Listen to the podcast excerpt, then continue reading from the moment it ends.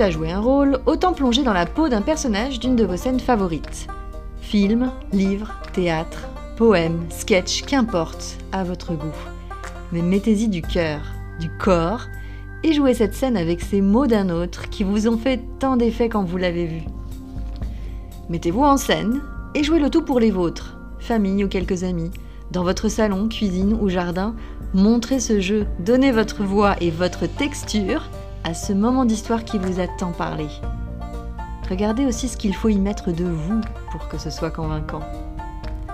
Une manière particulière de frissonner ou de passer de spectateur à acteur pour le morceau ou l'histoire de votre choix.